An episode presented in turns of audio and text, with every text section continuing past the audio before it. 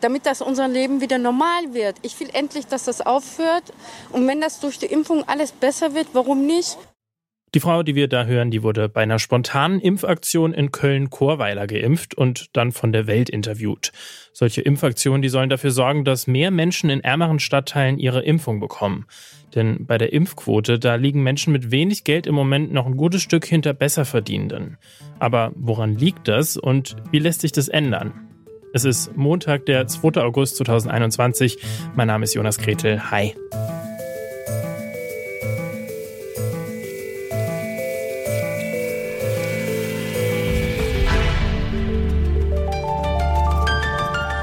Zurück zum Thema. Die Corona-Pandemie hat die soziale Ungleichheit in Deutschland verstärkt. Das hat eine Studie der Hans-Böckler-Stiftung schon im vergangenen Jahr gezeigt. Menschen, die schon vor Corona wenig Geld verdient haben, die sind durch die Krise fast doppelt so häufig mit neuen finanziellen Problemen konfrontiert wie Menschen mit hohen Einkommen. Und die Ungleichheit, die geht auch bei den Impfungen weiter. Vom einkommensschwächsten Fünftel der Deutschen hatte im Juni dieses Jahr erst die Hälfte der Befragten ihre erste Impfdosis bekommen. Zum Vergleich, beim reichsten Fünftel waren es fast drei von vier Menschen. Auch dazu hat die Hans-Böckler-Stiftung eine Studie veröffentlicht. Umso besser also, dass mittlerweile alle eine Impfung bekommen können. Aber kommen da wirklich auch alle so leicht ran? Benjamin Schütz, der bezweifelt das. Er ist Professor für Public Health an der Universität Bremen.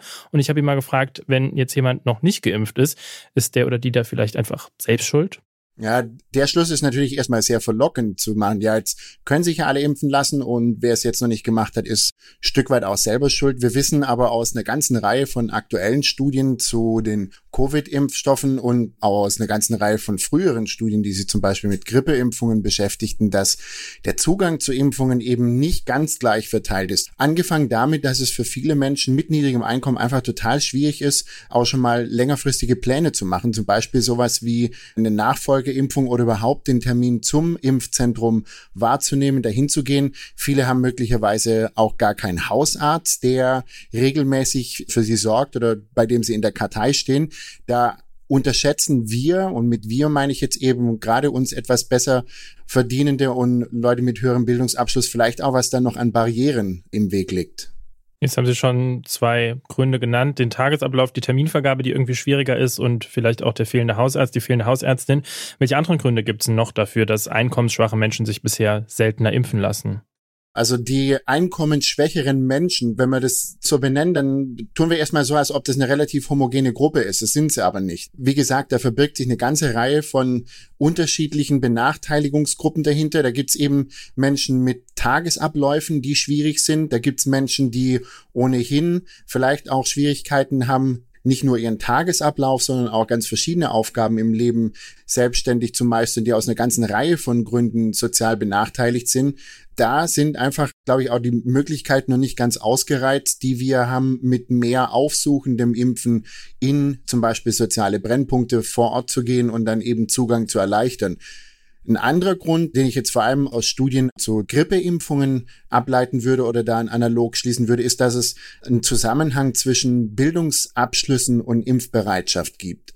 Dass die Zögerlichkeit oder die Bereitschaft, sich impfen zu lassen, mit Bildungsabschlüssen zusammenhängen. Und das hat dann natürlich auch mit Zugang zu Informationen zu tun. Wenn ich vor allem Informationen über Impfungen zur Verfügung gestellt kriege, die möglicherweise sehr fremdwortlastig ist, die sehr stark auf bestimmte soziale Gruppen abzielt, zu denen ich mich vielleicht auch nicht zugehörig fühle, dann ist die Information möglicherweise für mich auch noch gar nicht so relevant. Das heißt, auch da haben wir möglicherweise noch so ein bisschen unausgereiztes Potenzial, die Information über die Impfung besser aufzubereiten und näher an die Leute ranzubringen. Und da nicht allein angefangen damit, dass eben die Information auch leicht verständlich und gut verständlich in verschiedenen Sprachen zur Verfügung gestellt werden muss und dann natürlich von Quellen, denen die Leute vertrauen. Warum sich die Menschen im Einzelfall nicht impfen lassen, das ist schwer zu beantworten.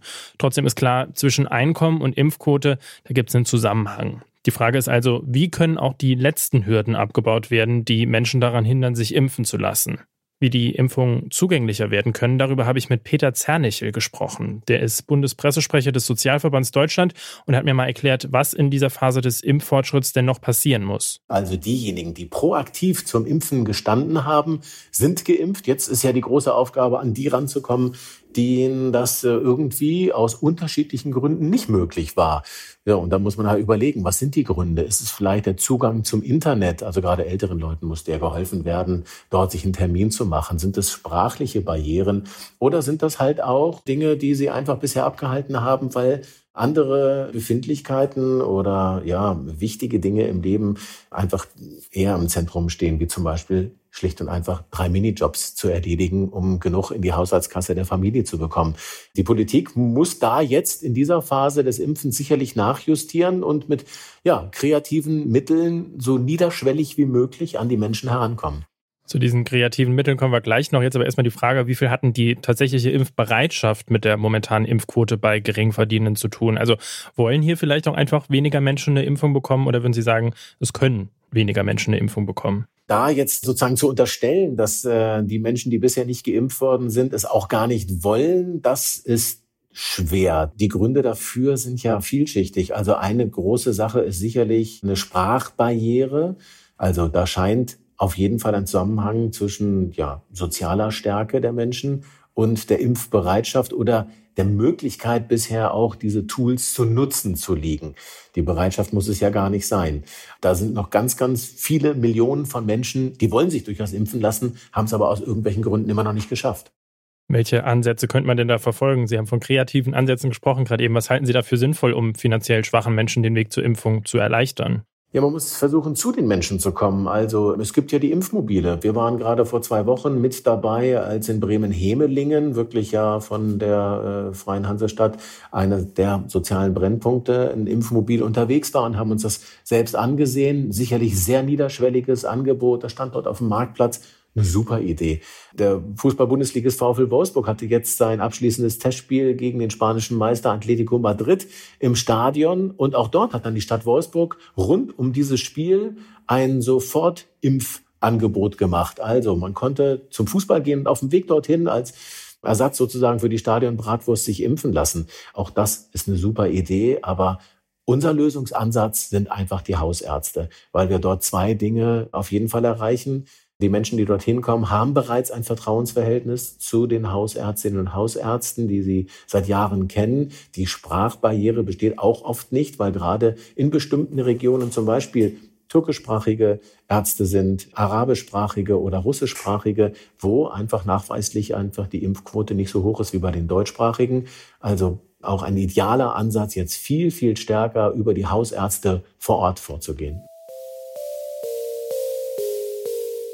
Wenn wir uns also fragen, wieso lassen sich einkommensschwache Menschen nicht impfen, dann kann die Antwort nur heißen, es gibt viele Gründe. Denn nicht nur das Einkommen, sondern auch Sprache, Bildungsniveau oder schlicht und einfach Zeitmangel, diese Gründe halten die Menschen davon ab, sich impfen zu lassen.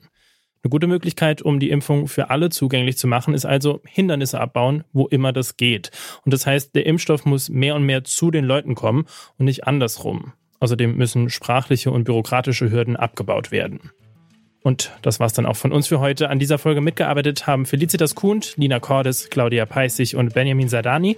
Chefin vom Dienst war Gina Enslin und mein Name ist Jonas Krete. Bis zum nächsten Mal. Ciao.